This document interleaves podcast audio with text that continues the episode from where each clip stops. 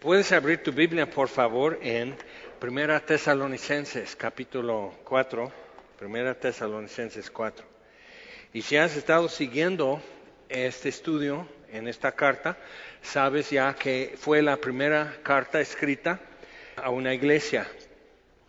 Y fue el lapso entre donde cuando Pablo y, y, sus amigos estaban, llegaron a Tesalónica, duró tres días de reposo, tres sábados, y, este, y, se armó persecución y todo, y Pablo se tuvo que ir, pero alguien se quedó. Entonces fueron a Berea y lo mismo pasó y alguien se quedó. Entonces Pablo va yendo y por fin llega a Atenas esperando que alguien le alcance y por fin llega a Corinto y empieza a predicar en Corinto. En eso llegan eh, los demás y traen reporte de cómo estaban en Tesalónica y escribe esta carta. Entonces, aproximadamente de dos a tres meses quizás han pasado de cuando Pablo llegó a Tesalónica a cuando escribe esta carta. Y es importante porque entonces el tema de hoy, lo que vamos a ver en, empezando en capítulo 4, es eh, acerca de la venida del Señor por la iglesia. Entonces es muy importante ver que el, espacio que dedica a eso, recalcando algo que ya había tocado, quiere decir que era un punto muy indispensable, imprescindible, cubrir esta información con los cristianos. Y, este, hoy vamos a ver un poco que ya se complicó en dos mil años, ya hay puntos de vista, ya hay interpretaciones, hay controversias hay, eh, y hay cada cosa, ¿eh? hay cada cosa, hasta reptilianos entran por ahí. Ok, entonces, Primera Tesalonicenses 4, versículo 13 es donde vamos a empezar. Entonces habló acerca de pureza en lo que estamos esperando la venida del Señor y estar sin mancha en la venida del Señor. O sea, eso es algo que viene como mencionando y mencionando y mencionando, pero ahora sí ya está hablando directo de eso. Dice, tampoco queremos, hermanos, que ignoréis acerca de los que duermen, para que no os entristezcáis como los otros que no tienen esperanza. Entonces es posible no saber lo que se debe de saber y, por no saber eso, estar eh, esperanzado, pero no con esperanza y ponerse triste. Y algunos este, tienen la idea de que entonces el cristiano no tiene que ponerse triste cuando, cuando un creyente muere. ¿okay? El, eh, el, lenguaje que usaron los que duermen no es los que dormitan, eso en todos los... Pero si, sino es, es eh, era un lenguaje que ya estaban usando los cristianos para hablar de creyentes que habían muerto. Entonces él dice que no se pongan tristes como los que no tienen esperanza. Ponerse triste es posible, pero, necesito no ponerme triste como el que no tiene esperanza. Entonces eh, la esperanza esta es algo que necesitamos tener presente. Eh, eh, y, el no tener eso sí está afectando a algunos. Este, veo como, como, como que cuartea su fe y su, su paz en, en ciertos momentos, precisamente cuando interviene muerte. Entonces, pero Pablo procede directo, ok, entonces no quiero que ignoren de esto. Entonces lo, lo, recalca aquí y amplía un poco más y es necesario ver que es tan importante. Eso no es un tema para los avanzados, cuando ya, ya aprendieron a leer su Biblia y orar todos los días y ya navegantes uno. Eso es algo que se vería en las primeras tres semanas que tú oyes el Evangelio. Entonces imagínate, o sea, eso es, eso es, eso es primero. Y dice, porque si creemos que Jesús murió y resucitó, así también traerá Dios con Jesús a los que durmieron en él. Si te acuerdas en nuestro estudio en Colosenses, dice, porque vuestra vida está escondida con Cristo en Dios. Cuando Cristo sea manifestado, vosotros también con él en gloria.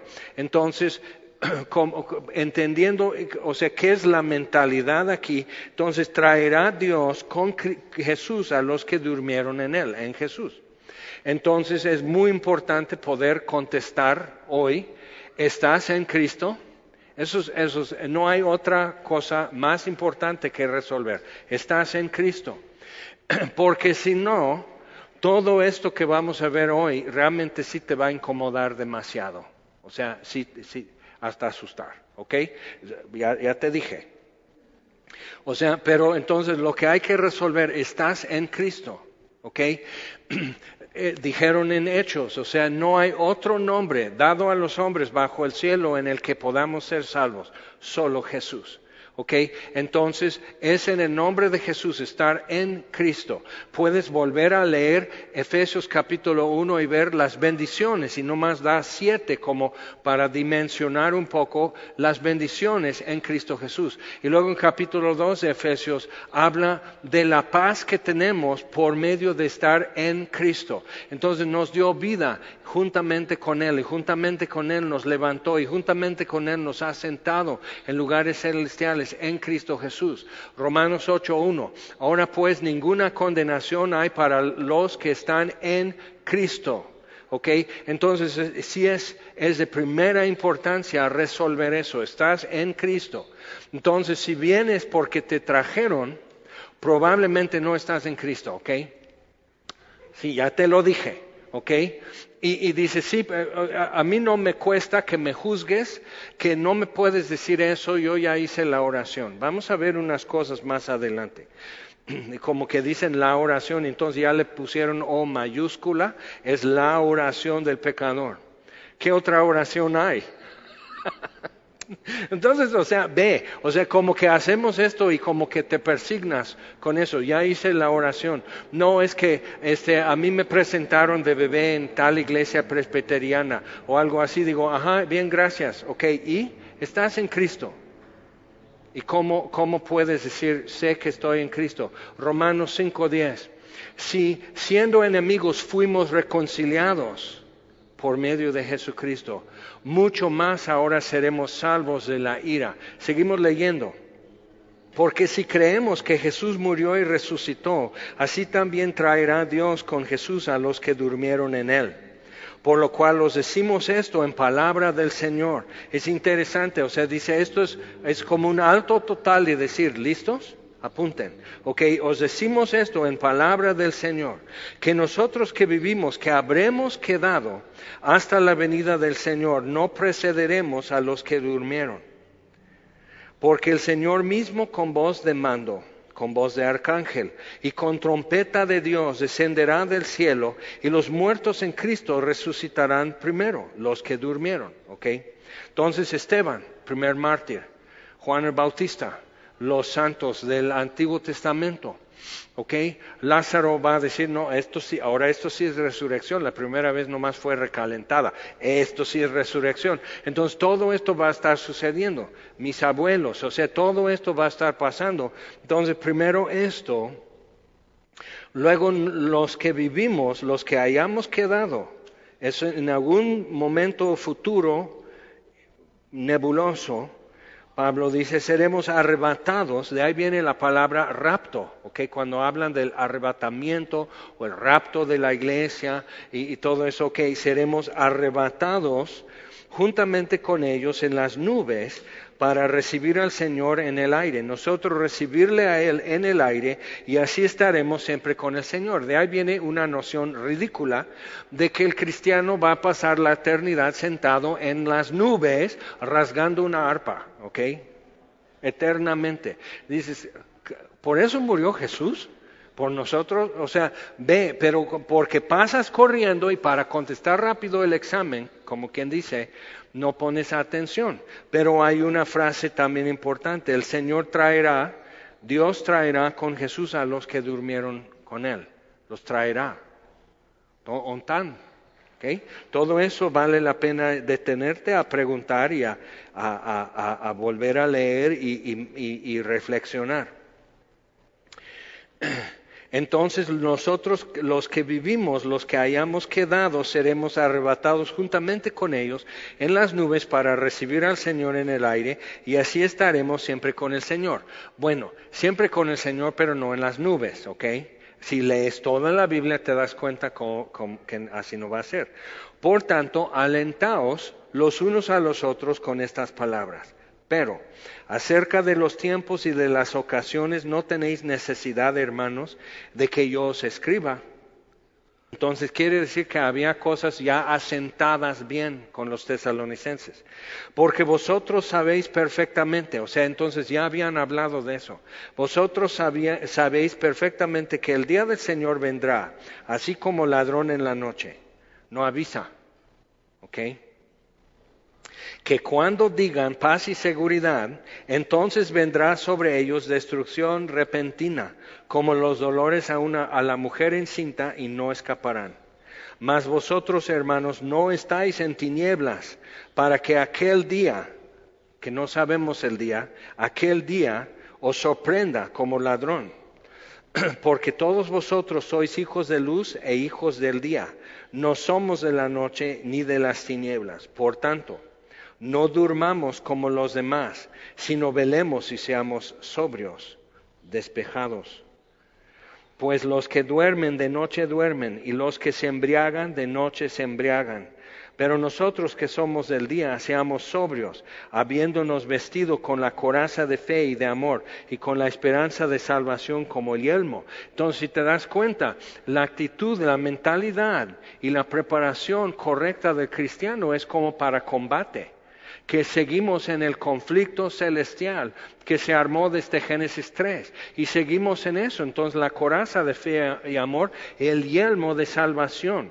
Ok, entonces, pero si te das cuenta, está hablando de lo que protege tus pensamientos.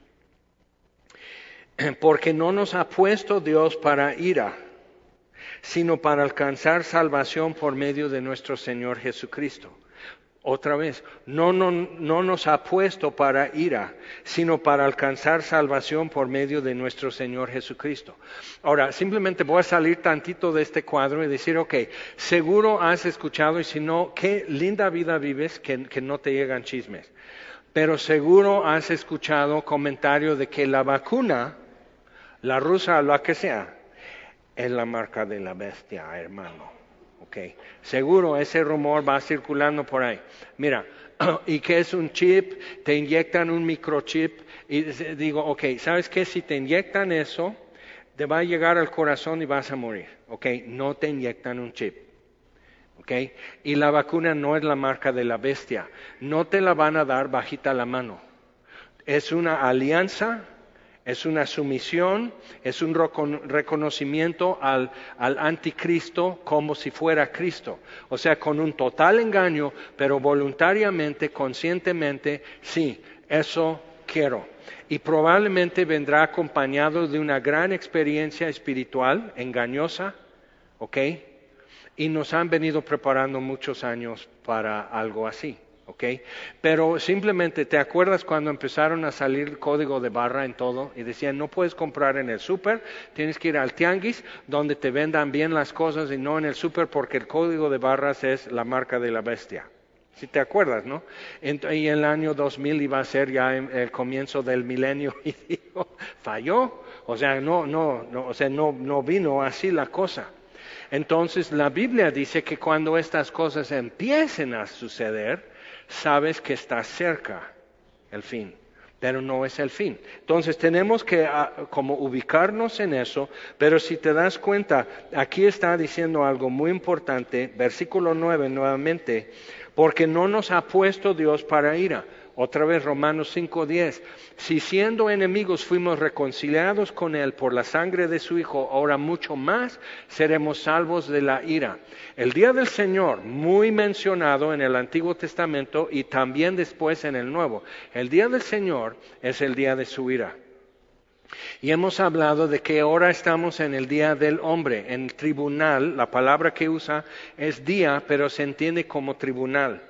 Entonces, en el careo, en el juicio de aquel entonces, tenías tu tiempo de subir a tribunal y dar tu caso, acusar, denunciar o defender o, defenderte o dar evidencia. Entonces nosotros estamos dando evidencia a favor de Jesucristo. Eso es tu testimonio. Estás dando evidencia para que consideren que Jesús sea todo lo que Él dijo ser. ¿Ok? Entonces, pero cuando llega el día del Señor, Él sube al tribunal y ahora Él empieza a justificarse y a denunciar y a reclamar y a acusar. Entonces ahora estamos en ese tiempo que, que toda la humanidad está en tribunal y todos tenemos derecho de o justificar a Dios o acusar a Dios. Y todos lo estamos haciendo todo el tiempo, día y noche, o estás justificando a Dios o estás denunciando, acusando a Dios. ¿Te acuerdas el libro de Job? ¿Ok? Bueno, entonces en eso estamos, pero llega el momento.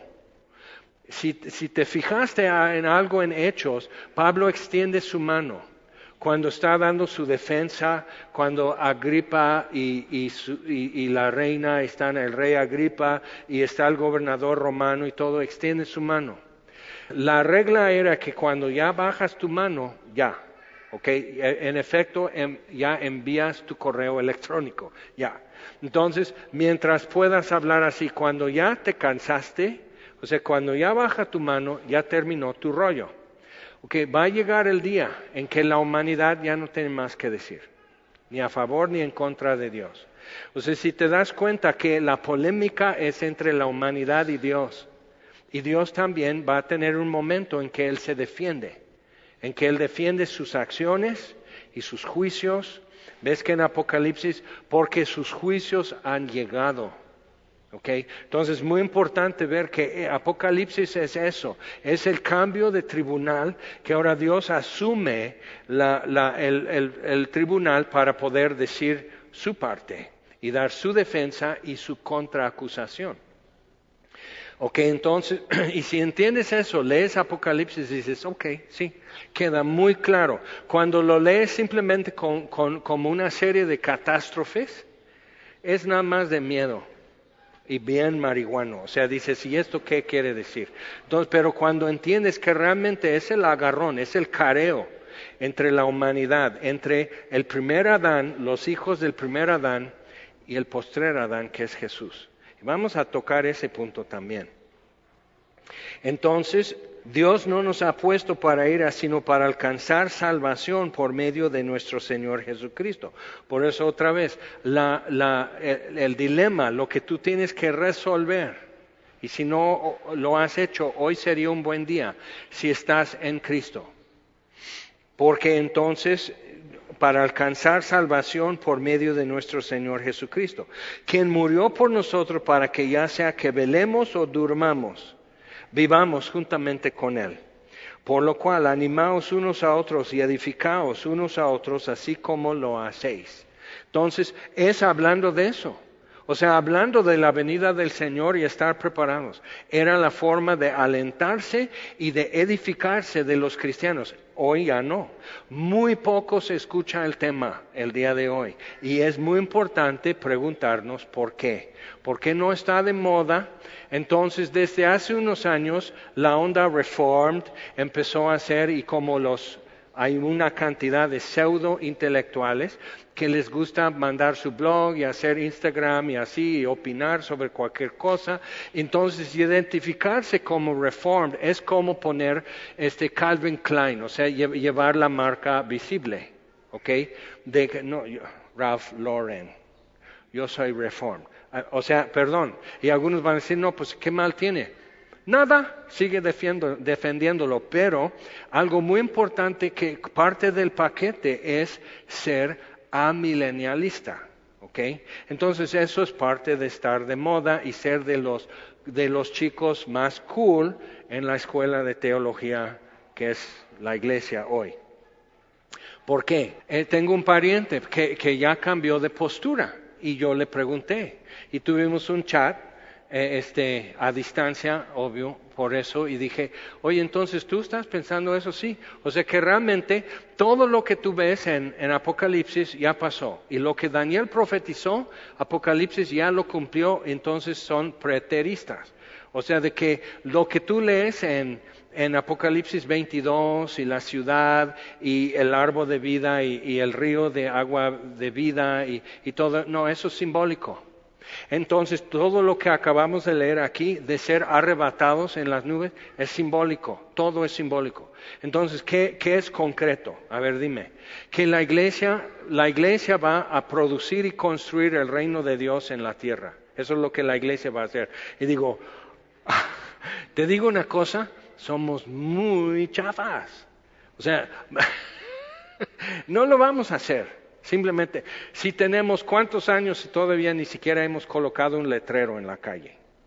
Hace rato, simplemente diciendo atributos de Dios o algún versículo, qué chafas somos. ¿Ok? Los hombres no lucieron. Le voy a decir la verdad. Es tiempo de despertar, dice. Entonces, que no sean de los que no durmamos como los demás. Tienes que tener la palabra de Dios en tu mano y en tu boca.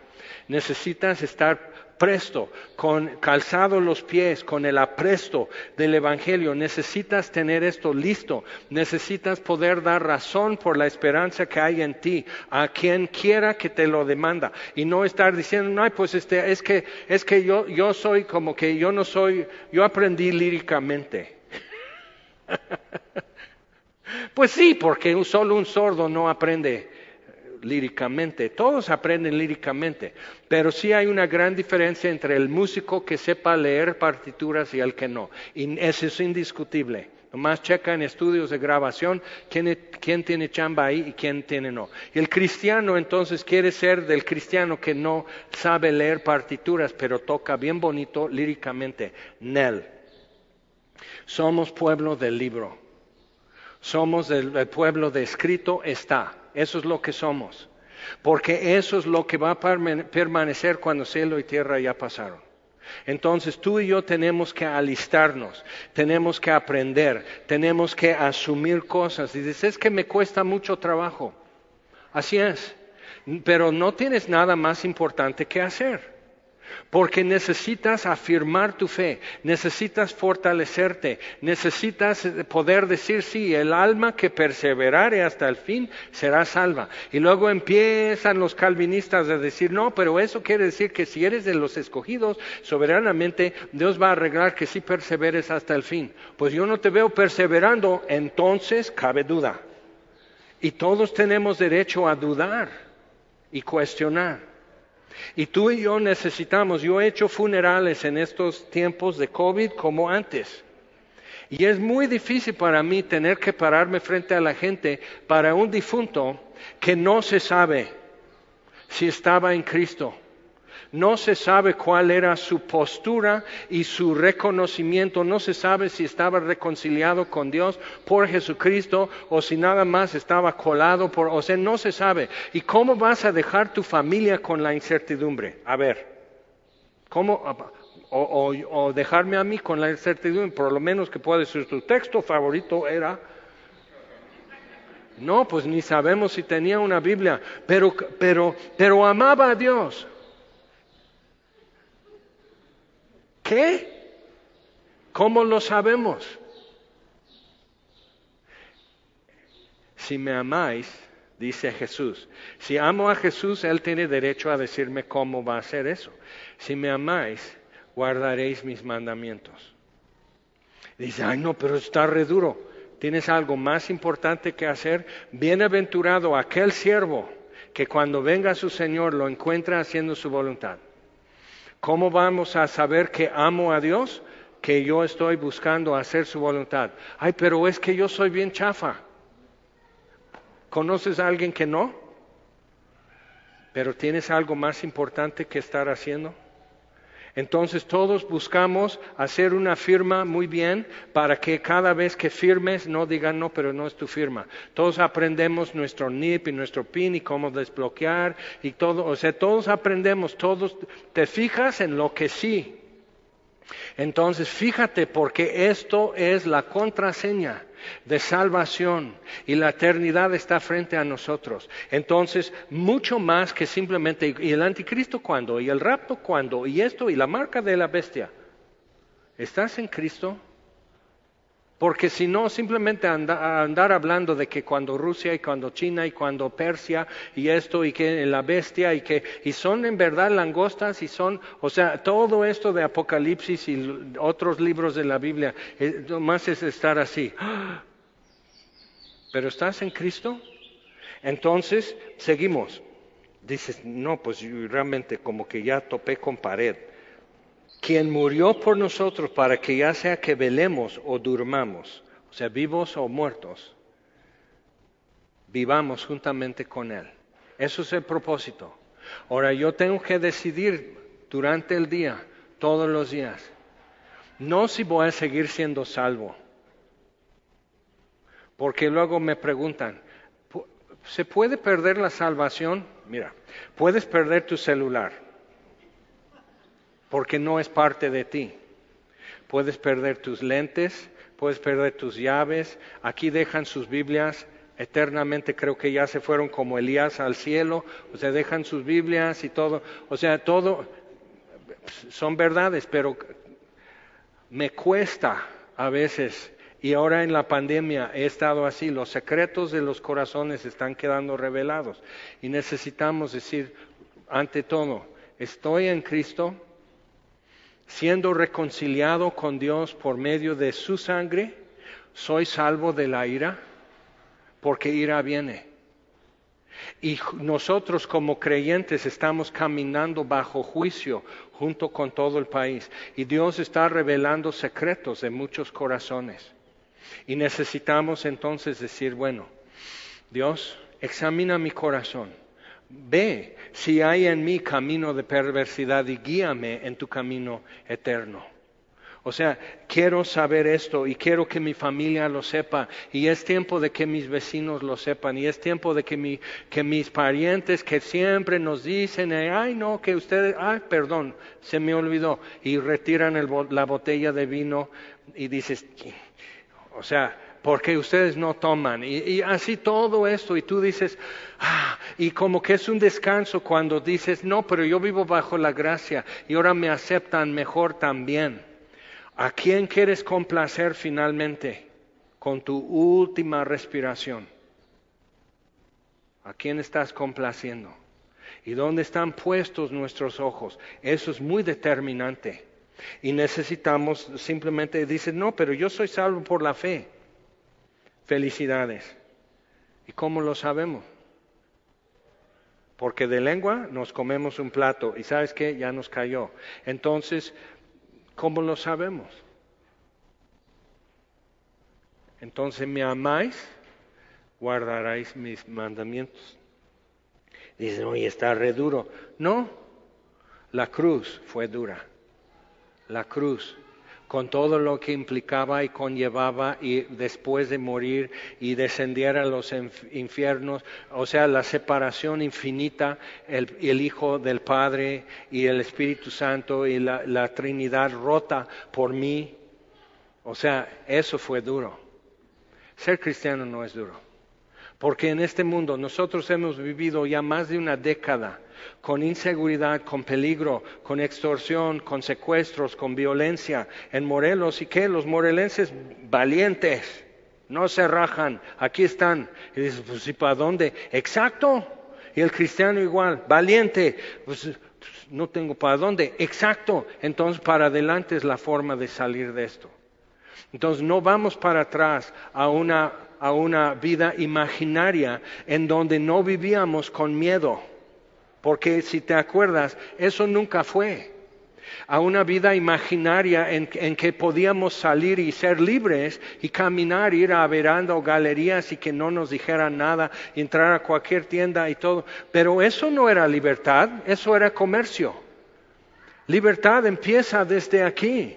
Libertad empieza cuando el Hijo de Dios entra a mi corazón clamando, Abba Padre, entonces libertad comienza.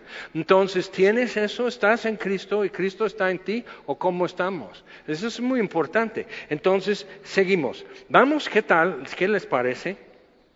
De una vez, vamos a Mateo 24.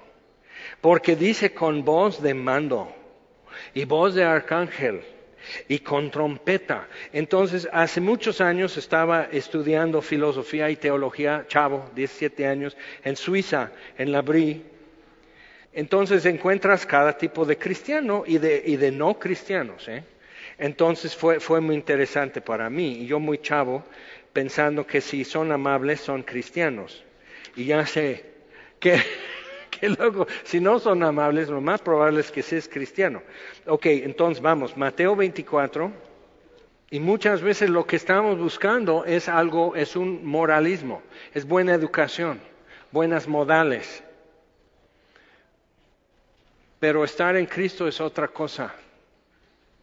Y puedes seguir siendo durante mucho tiempo o el resto de tu vida todavía tosco, todavía rudo, todavía torpe, así, estar en Cristo, porque ninguna condenación hay para los que están en Cristo.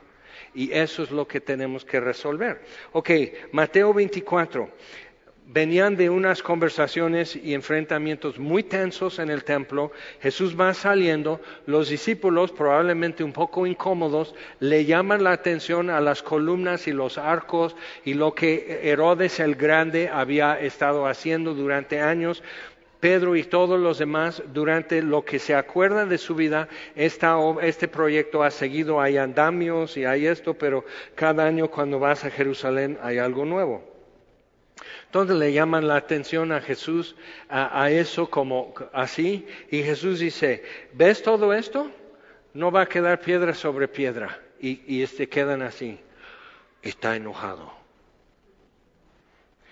Entonces él está sentado en el monte de los olivos enfrente y le vienen a preguntar una pregunta que tiene tres partes.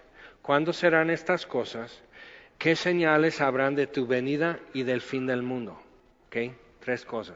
Porque ellos entendían la venida del Mesías en forma del Antiguo Testamento por los libros de Isaías y otros, que viene a reinar y su reino no tendrá fin, Isaías capítulo 9, y, será glorioso y, y, la tierra se llenará de gloria como el agua cubre el mar y habrá justicia y los niños pueden jugar frente al nido de una de, áspides y no, no hay miedo porque no les van a picar, y, o sea, la oveja y el león y bueno, todo eso. Entonces ellos estaban pensando, no, pues esto, eso es tu venida, pero el fin del mundo es otra cosa. Pero, o sea, ellos se quedan así como que el templo derribado. Eso no está en mi, en mi guion, entonces, ¿cómo será? Y Jesús contesta en tres partes. La primera parte habla de cuando no va a quedar piedra sobre piedra, la destrucción de Jerusalén. ¿ok? Y la persecución de los judíos y de los cristianos. Entonces eso estaba por venir sobre ellos. Luego llegamos a versículo 24, porque se levantarán falsos cristos, falsos profetas y harán grandes señales y prodigios de tal manera que engañarán, si fuere posible, aun a los escogidos. Por eso cuando hablan de un predicador, él sí tiene unción, porque eso es Mesías o Cristo, entonces digo, cuidado, ¿ok? Y normalmente, junto con eso, se va manifestando el error. Entonces dice, no lo creáis. Si dicen, este, que está aquí, que está allá y todo, si fuere posible engañarán a uno de los escogidos. Entonces empieza el debate y el calvinista dice, pueden ser engañados, pero no en forma permanente, los escogidos. Y digo, ¿y cómo sabemos que eres escogido? Otra vez, yo les he escogido a vosotros, no vosotros a mí, y os he puesto para que vayáis y llevéis mucho fruto y vuestro fruto permanezca. Entonces, ¿cómo saber si eres escogido por Jesús si llevas fruto? Si no estás llevando fruto en Él. Simplemente, o sea, ¿en qué se basa tu confianza? ¿En qué se basa tu esperanza? Para que no te pongas triste como los otros que no tienen esperanza. Entonces, ¿en qué se basa tu esperanza? ¿En, dónde está tu certidumbre tu firmeza? Y sobre todo, tus ganas de levantarte a enfrentar otro día. ¿En qué se está basando? Entonces, Dice, así que, dice, ya os lo he dicho antes, versículo 26, así que si os dijeren, mirad, está en el desierto, no salgáis, o mirad, está en los aposentos, no lo creáis, porque como el relámpago que sale del oriente y se muestra hasta el occidente, así será también la venida del Hijo del Hombre.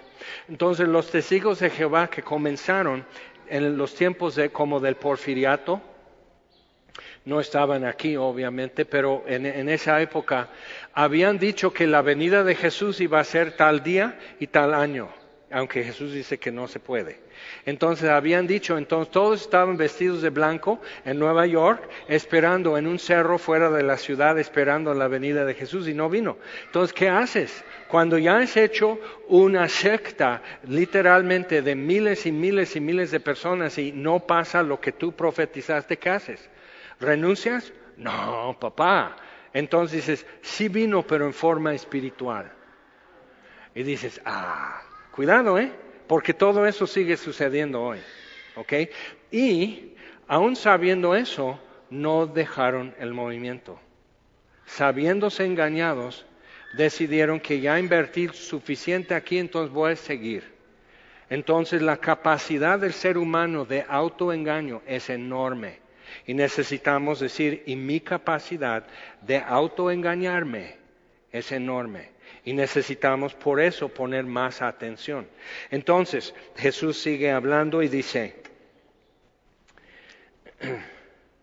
porque como el relámpago que sale del oriente y se muestra hasta el occidente, así será también la venida del Hijo del Hombre. Entonces así, mucha luz, momentáneo y de oriente a occidente, o sea, será como eso.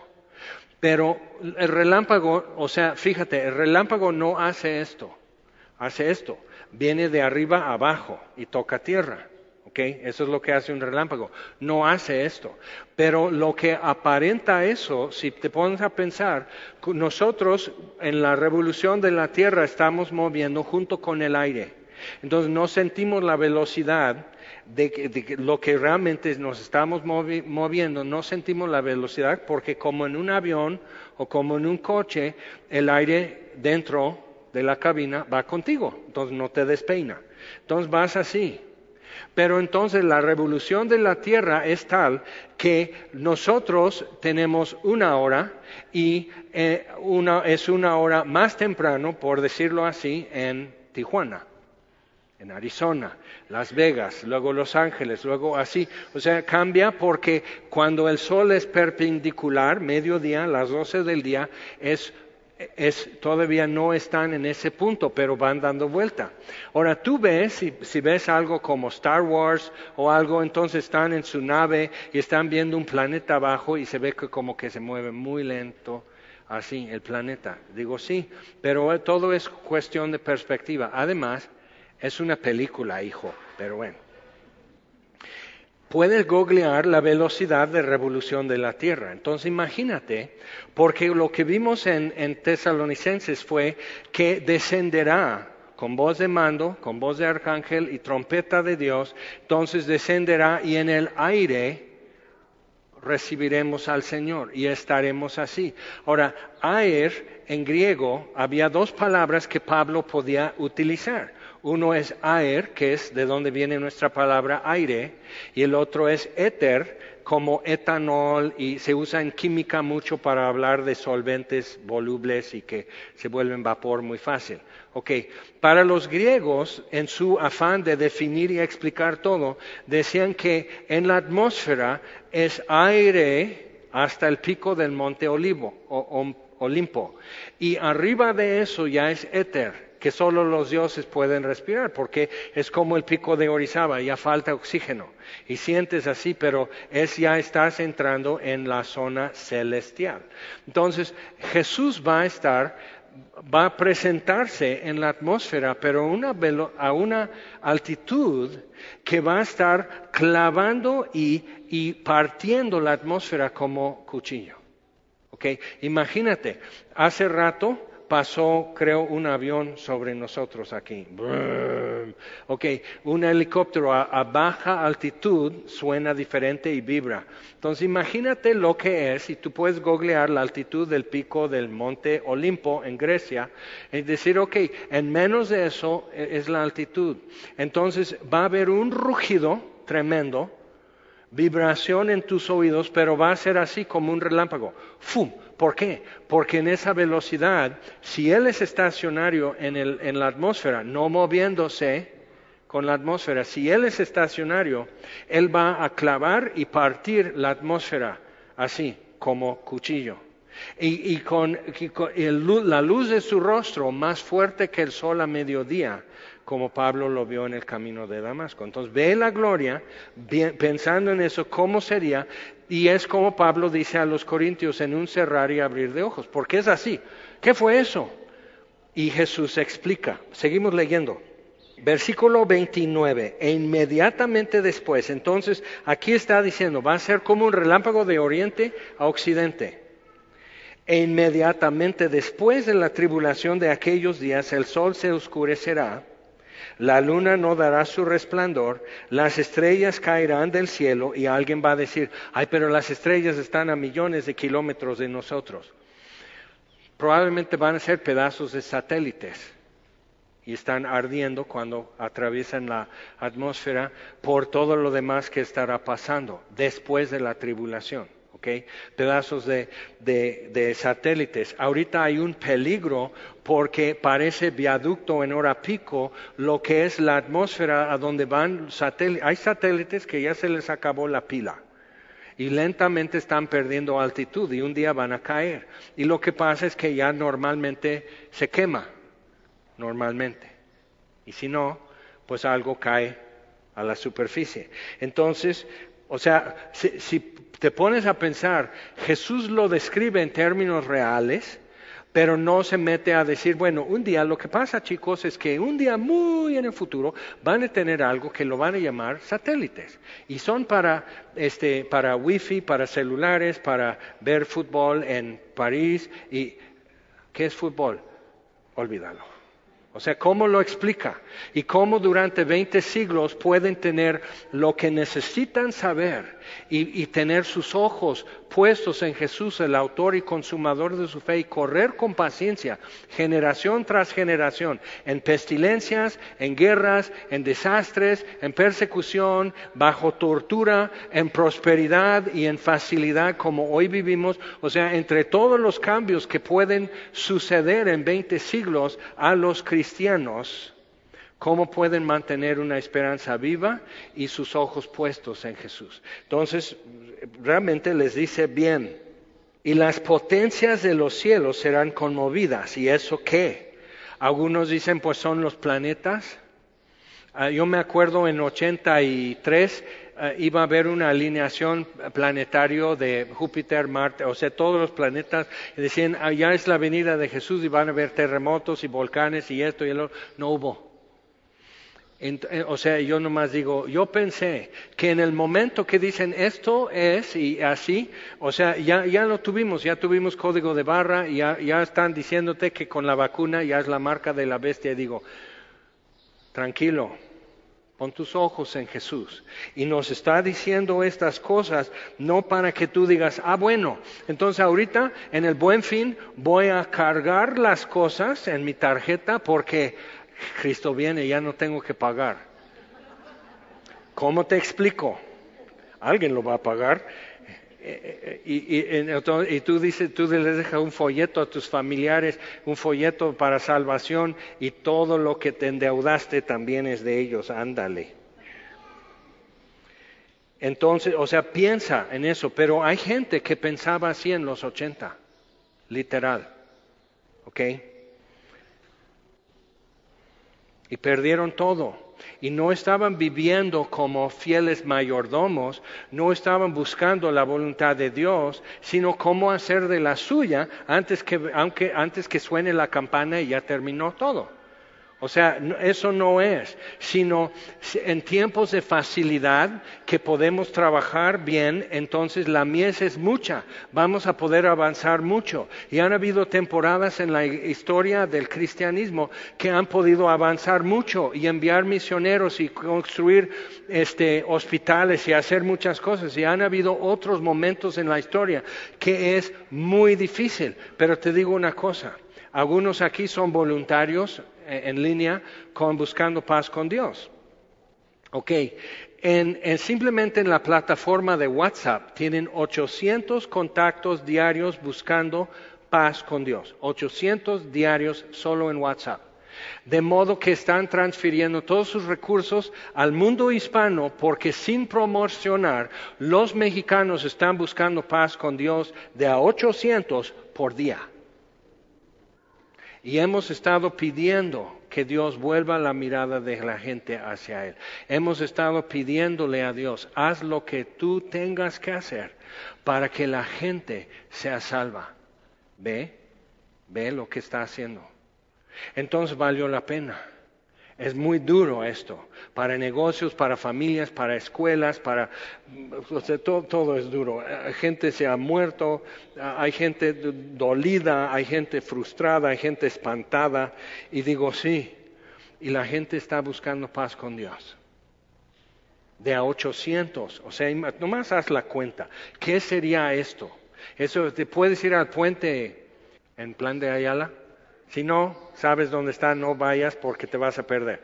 Pero, en, o sea, es, es importante porque es un punto de conteo en cuestión de cuántas vistas de publicidad que colocan, ¿ok? Entonces, un marcador. ¿Cuántos pasan donde está el puente Tizoc por día? Y estamos viendo un tráfico tremendo o sea, hay alguna aquí de Semilla Cuerna que en dos horas que ella está en línea y contestando chats así en WhatsApp puede llevar siete, ocho personas a Cristo en dos horas. Antes dábamos un riñón por dos o tres personas así. O sea, necesitamos captar, ok, Dios está haciendo cosas. Dios no está quieto, Dios no está encerrado, Dios no anda con cubreboca. Dios no tiene su visera, Dios está bien. Dios está haciendo lo que Él venía haciendo. Y la cuestión es entonces para nosotros es, ¿dónde me puedo alinear? ¿Dónde me coloco para estar donde yo necesito estar en lo que Él está haciendo? Porque lo está haciendo, con o sin nosotros pero creo que queremos que sea con nosotros. Entonces, todo eso nos reubica y dices, sí, y si Cristo viene, sí viene. ¿Cuándo? ¿Quién sabe? Si no es hoy o si es en 100 años, ¿cuánto cambia realmente tu vida? Es buena pregunta. Si tú supieras con garantía, aunque nadie sabe el día ni la hora ni Jesús mismo, ok, si tú supieras que va a ser el 30 de marzo, haces tu cuenta y dices, ok, tengo que, tengo que arreglar esto, tengo que arreglar el otro, tengo que hablar con esta persona, tengo que hablar con esta persona. o sea, y andarías con una urgencia y con, así y, y muy sencillo, rogando, sean reconciliados con Dios. Ahora, si tú sabes con garantía que no es hasta en 100 años, sí cambia como la, presión que tú sientes, la urgencia que tú sientes, sí cambia. Pero como Dios ya nos dijo que no sabemos que si en 100, o sea, Pablo, inspirado por Dios, da a entender que él estaba viviendo que cualquier día el Señor viene. Y al mismo tiempo haciendo planes para llegar no a Roma, sino a España, que era la orilla del mundo civilizado. Quiero llevar el nombre de Cristo a donde no ha sido nombrado. Entonces él estaba haciendo planes para el futuro. ¿Cuáles son tus planes para el futuro? ¿Cuáles son tus remordimientos del pasado? ¿Estás en Cristo? Necesitamos aclarar eso. Ok, entonces, dice, versículo 30, se pone bueno. Entonces aparecerá la señal del Hijo del Hombre en el cielo. Es la señal de Él. No es una cruz de luz o algo flotando en el aire, sino Él mismo es la señal. Esto es la señal que están buscando. Cuando lees Apocalipsis en forma lineal te puedes confundir, porque entonces ves siete sellos, entonces en el último sello todo truena. ¿Ok? Se caen las estrellas, el sol se pone negro, las montañas desaparecen, pero luego siete trompetas y vuelve a suceder. Y luego hay siete copas y vuelve a suceder, pero mientras también hubo siete señales. La mujer vestida del sol, la gran ramera, la bestia que sube del mar. Pero la séptima señal que ve Juan es el Cordero sobre el monte de los olivos. Ok, entonces cuando vas viendo la séptima parte de cada eso es el mismo evento, pero visto en diferente lugar. Aquí en el monte de los olivos, cuando suena la séptima trompeta, esto es lo que vas a ver. En Jerusalén, esto es lo que vas a ver. En, en las naciones de la tierra, esto es lo que vas a ver en el mismo momento séptimo sello, séptima trompeta, séptima copa, séptima señal, así todo eso está revelando a Cristo, eso es Apocalipsis. No es la revelación del anticristo, es la revelación de Jesús. Ok, entonces, Cuando empiezas a ver eso, entonces, ok, la señal del Hijo del Hombre en el cielo es al final de los siete años de tribulación. Y la tribulación es el día del Señor, es el día del ira de Dios, de su ira. ¿Ok? El Dios ya asumió tribunal y empieza a decir. Entonces cae fuego del cielo, las fuentes de agua se convierten en sangre y una voz en el cielo dice es justo, porque derramaron la sangre de tus profetas, ahora a ver qué beben.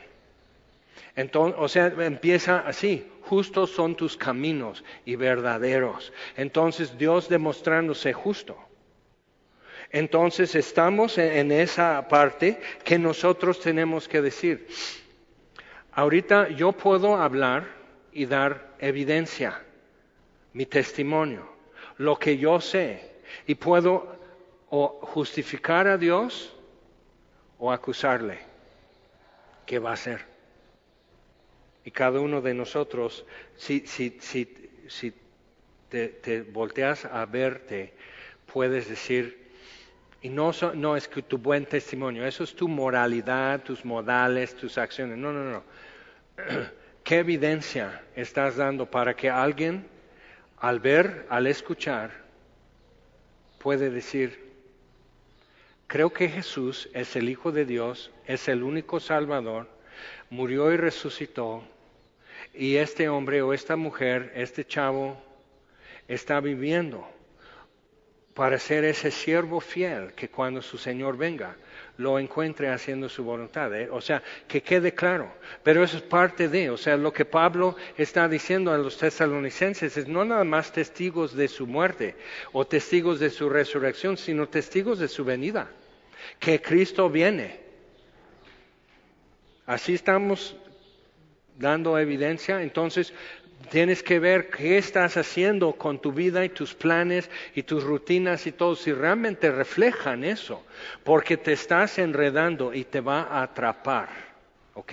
Y va a caer, dice la Biblia, como red sobre todos los moradores de la tierra.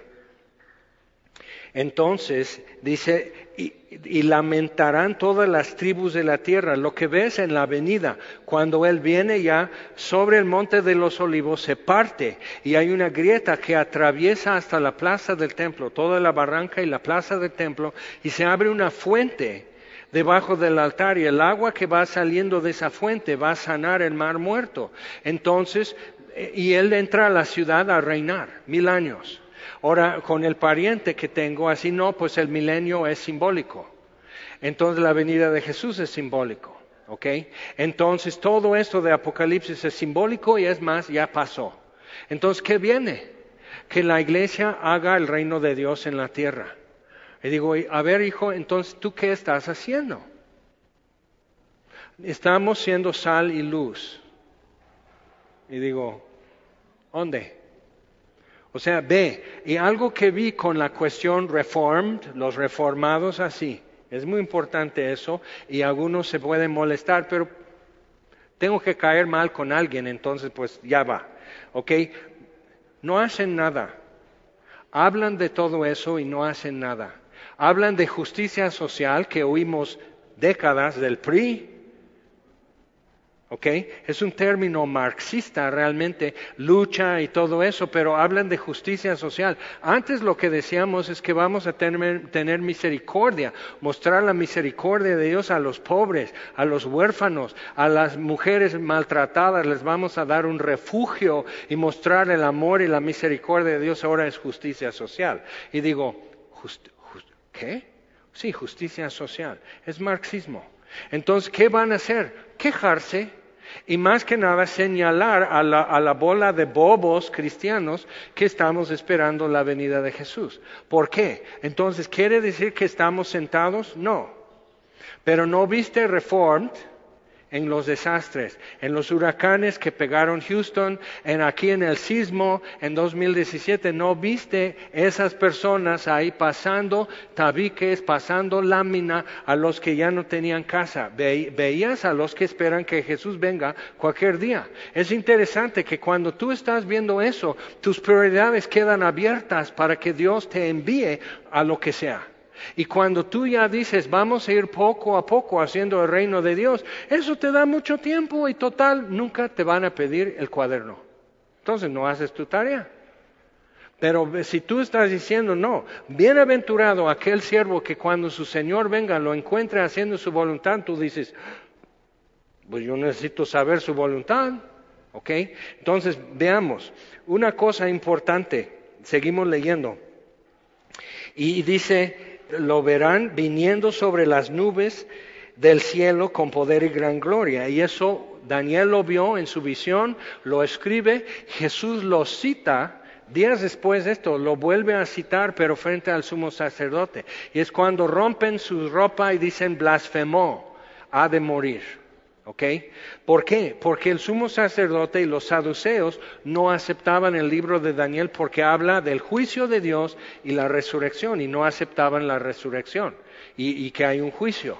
Entonces simplemente vivían por eso tan corruptos, porque no, no, nunca van a dar cuentas a Dios. ¿Ok? Entonces, viendo eso y Jesús dice, sí, soy el Hijo del Altísimo y Después me verán sobre las nubes con poder y gloria. Eso es fuerte. Porque igual en Daniel se huye cielo y tierra del delante del que está en el trono, se acerca al Hijo del Hombre. Así, o sea, es muy fuerte lo que cuando empiezas a darte cuenta de eso dices, órale, entonces ¿dónde quieres estar? Hay un, hay un canto pentecostés de hace años, yo me levantaré, yo me levantaré, ¿qué? Yo me levantaré en la primera resurrección, no quiere la segunda, la primera resurrección, la que vimos aquí en Tesalonicenses y así. Entonces dice, sí, yo, ¿dónde vas a estar? ¿Dónde vas a estar?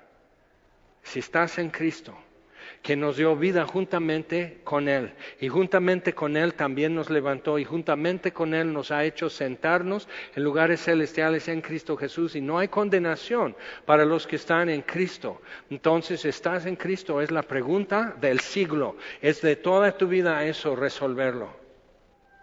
¿Ok? Si en verdad crees, si en verdad has hecho la transacción, si en verdad has dicho sí de aquí en adelante tú mandas. Ahora tú ganaste. Ahora sí soy tuyo. Y lo cantamos y muy bonito. Ahora oh, tuyo soy. Ahí estamos. Qué bonito. Y es un vals. Entonces todos así. Pero es la verdad. Soy tuyo. Ahora hijo soy. Y me rescataste. Y me has amado primero. O sea, esas son las verdades y tienes que decir, sí está, esto sí, y sí lo traigo aquí. Ahora, los secretos de muchos corazones han estado siendo revelados en estos meses, ya vamos un año. O sea, en este tiempo los secretos de muchos corazones, porque simplemente no lo traes, no lo traes. Y estás así, como las cinco que no compraron aceite para su lámpara, tenían que ir a conseguir. Otro canto de los pentecosteses, eso sí, pensaban cualquier día y por eso evangelizaron todo el país. Ellos son mis hermanos. Entonces piensa así. Pon aceite en mi lámpara, Señor. ¿Por qué? Para que no se apague. Y déjame sentir el fuego de tu amor aquí en mi corazón, oh Dios. Es así. Y les corrían y les maltrataban y les mataban sus animales y sus gallinas y todo. Llegaban a cantar. ¿Ok? Y nosotros tenemos que ser mucho más propios. Y digo, su servilleta, no, nunca he podido ser muy propio, fíjate, ni con la reina de Inglaterra, o sea, no. Siempre me salgo del huacal. ¿Por qué? Pues, que no me atrapen, entonces piensa en eso, o sea, ¿quién te está diciendo dónde te formas, dónde caminas, qué es lo que puedes mirar? ¿Quién te está diciendo las conversaciones que debes tener y no debes tener? ¿Quién te está, o sea, quién te está mandando y recetando tu vida? ¿Quién? Estás en Cristo. Entonces tenemos que aclarar eso delante de Dios. Y dice, y enviará sus ángeles con gran voz de trompeta, ves lo que dijo en Tesalonicenses, y untarán a sus escogidos de los cuatro vientos desde un extremo del cielo hasta el, hasta el otro. Pero dice, oye, pero eso es cuando ya valió, eso es cuando ya todo tronó y cayó esto y cayó el otro y el mar y montañas y islas desaparecieron. En la escala Richter, cuando, por ejemplo, en 2017, cuando fue el sismo tan fuerte en Morelos, este, se quebró la placa tectónica que es el estado de Morelos. Y dices, sí, has vivido toda tu vida no sabiendo ni siquiera dónde pisas, ¿ok? Así es, así estamos. Entonces, pero los continentes están compuestos de esas placas y donde hay, hay una fractura entre placas y se desliza, eso es un sismo, ¿ok? Eso causa la vibración y caen las casas. Ok, pero no, no se movió, se quebró. Y por eso tuvimos un periodo después de muchos pequeños terremotos porque se estaba reacomodando. Ahora, en la escala Richter, entonces dices, hubo un terremoto en Filipinas de 6.4, hubo un terremoto en Japón de, de 7.8, dices, qué barbaridad, es muy fuerte. 10, o sea, simplemente es una escala arbitraria, pero uno es esto, uno hace esto en cuestiones geológicas y diez hace esto. Diez no quebra, sino tritura el granito que son los continentes, lo tritura. Entonces ves en Apocalipsis con la séptima trompeta, con el, séptimo sello, ves con cada uno de estos que se caen las montañas. Bueno, fíjate, en dos, tres años y luego otra trompeta, otra copa o algo sucede, en dos, tres años no se vuelven a levantar las montañas, ¿ok?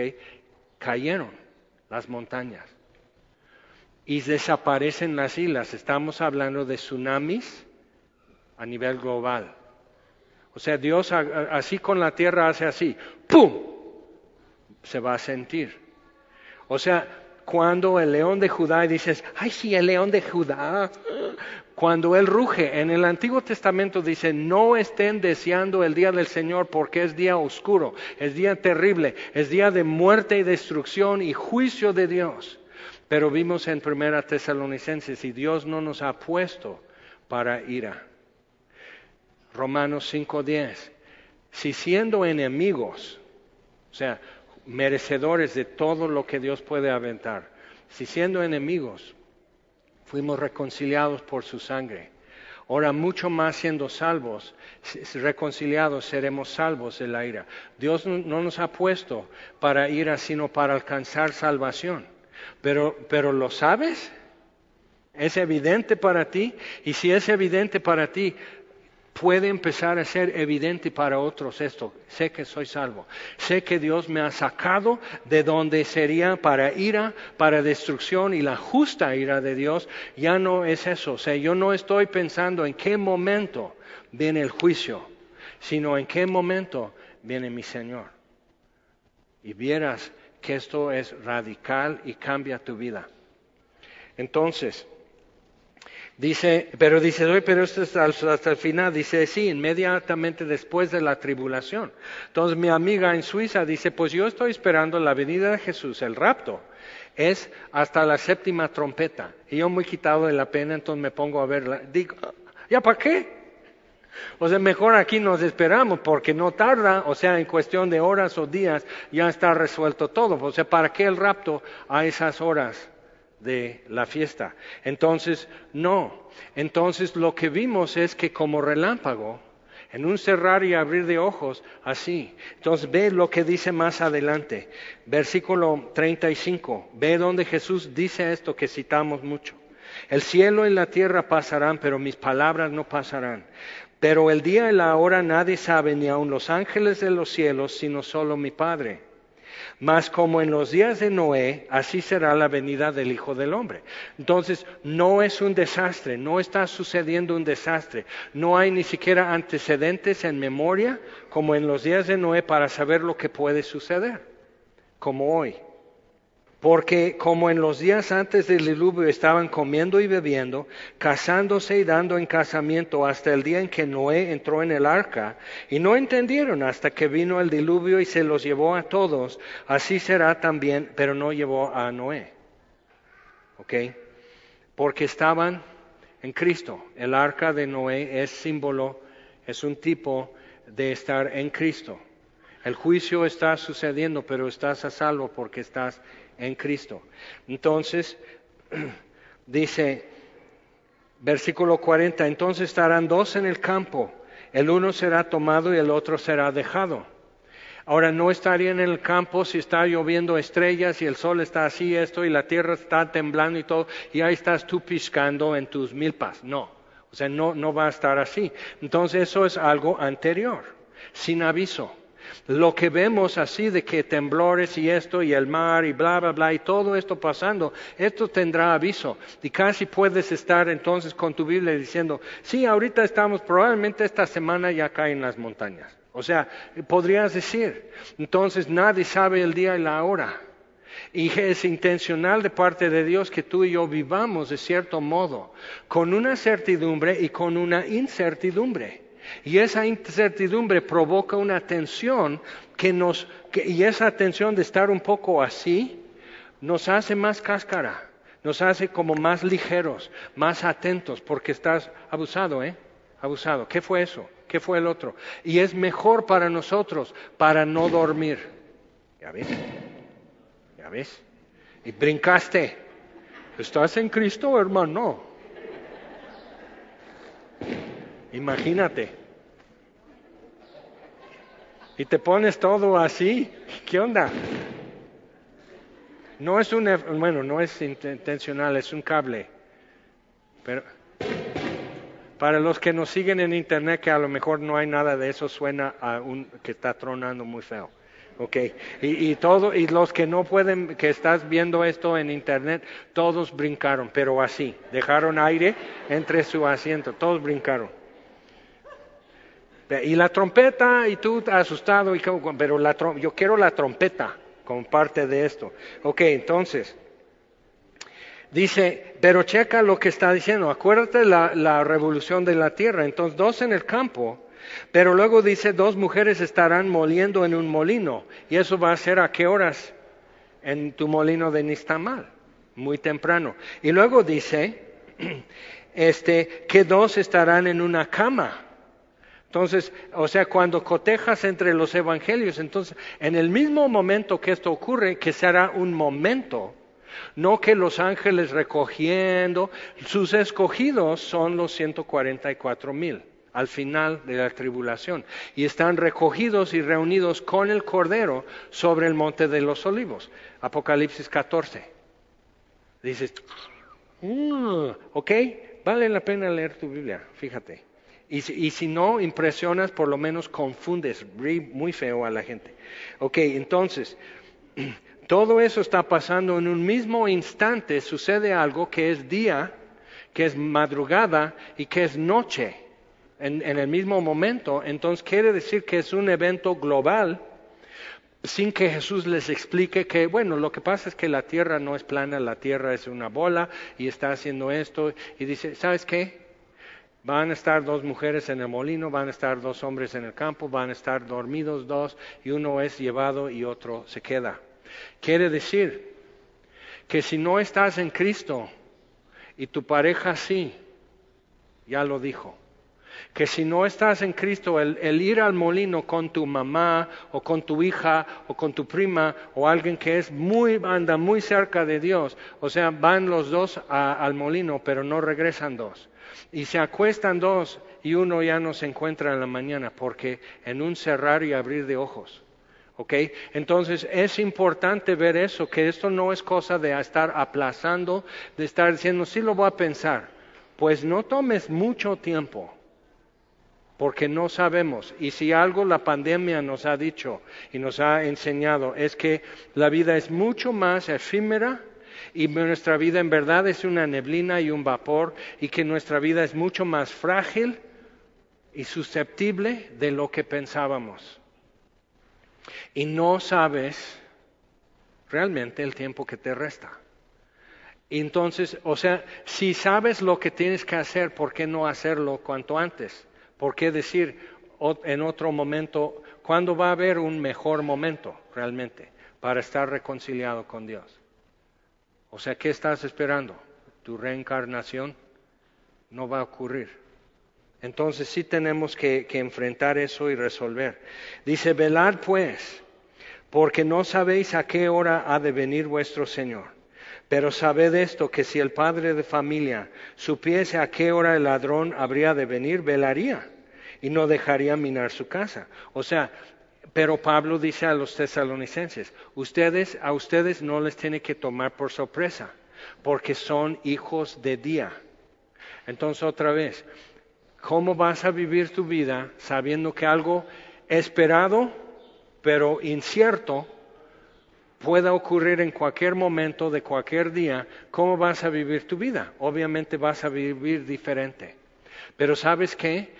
se te quitan un montón de cargas y ansiedades y presiones acerca de un futuro que está en sus manos.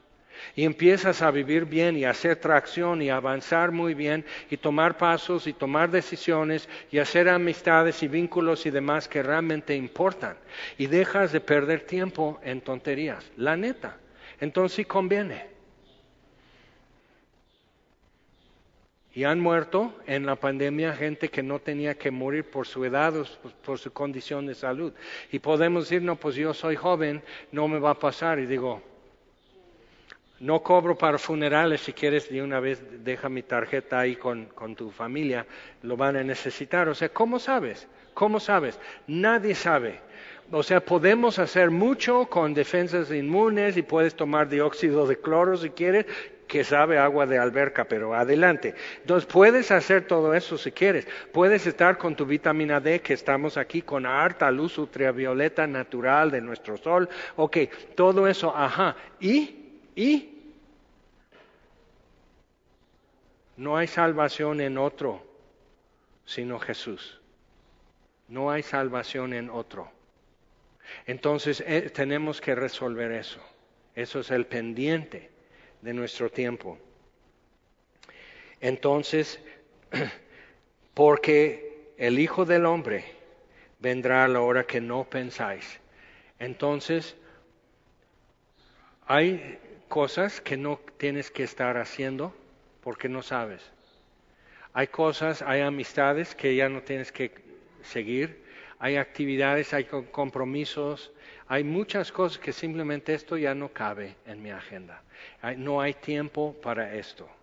O sea, eso es la realidad. Y dices, ok, mira, si no estás de acuerdo, te puedo dar dato de alguna iglesia de Reformed que van a ser eternamente sal y luz y Cristo no viene y que nosotros somos el reino de Dios y nosotros lo vamos a hacer y todo eso. No lo van a hacer, pero dicen que sí. Entonces, muy bonita conversación. Visten dockers, no mezclilla, o sea, un poco más formal, un poco más intelectual. No mueven tanto las manos, no hacen, no, no usan cantos pentecosteses como ejemplo. Sí, te puedo dar la referencia y que vayas a buscar donde no te inciten donde no te estén instando, donde no te estén rogando que seas reconciliado con Dios. Puedes ir, puedes. Pero consta que ya te lo dije, ¿ok? Y no es la primera vez, entonces lo hemos estado comentando, hemos hablado Cristo y este crucificado todos los domingos durante años y hemos pintado la raya, sigue esta raya, salvación. O sea, Cristo Jesús. Ahí está. Cómo conocer a Dios, cómo caminar con Dios, cómo estar en Él, cómo descansar en Él, cómo llevar fruto en Él. O sea, todo eso está. ¿Ok? Entonces, muy importante. Y tú dices, como que habla que algo sabe. Está escrito. No lo tienes que soñar, no lo tienes que alucinar, aquí está. Y Jesús está diciendo, Jesucristo está diciendo, no sabes cuándo va a ser, no lo sabes. Entonces, ¿cómo vas a vivir? Preparado. O sea, protección civil te dice, tienes que tener tu mochila de las cosas importantes a la mano cada noche cuando te duermes. Y digo, ay, qué neuróticos. Bueno, si tú estabas en el octavo piso en un edificio en la Ciudad de México, cuando todo se movió, dices, no, yo sí. Digo, yo no. Pero esto, mi Señor Jesús lo dijo. Entonces, si haces caso a lo que te dice Protección Civil, que es muy sabia, muy sabia información, y le haces caso, y todos ustedes están aquí con cubreboca, ¿qué onda?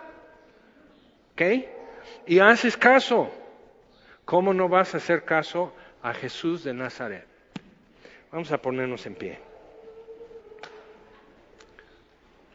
Algunos años tenían como sus himnos más tradicionales, más antiguos, muy melódicas. Y habla de uno que ojalá fuera hoy. Y oh, que si fuera hoy. Y cómo sería estar con Cristo. Y luego Torre Fuerte, más moderno, ¿qué será? ¿Nunca te preguntas eso? ¿Qué será estar con Él? Y puede ser mucho más antes de lo que pensábamos. Entonces, más vale tener mi mochila a la mano. Vamos a orar. Señor, te doy gracias por tu palabra y te doy gracias por la consolación de las escrituras, que las cosas que fueron escritas antes son para nuestra edificación y para que tengamos esperanza.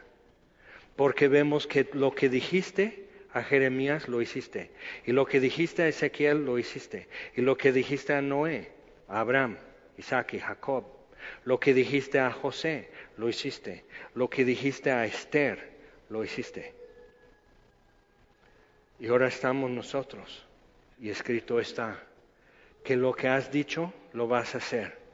Y lo último que tú nos dices en tu palabra es, he aquí, vengo pronto.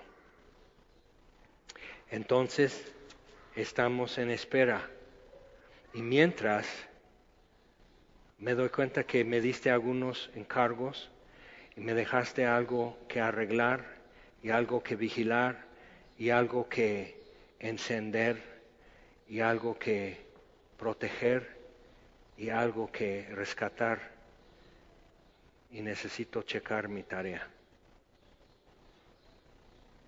Entonces, Señor, encuéntranos donde tú querías vernos en Cristo. Encuéntranos, Señor, haciendo tu voluntad.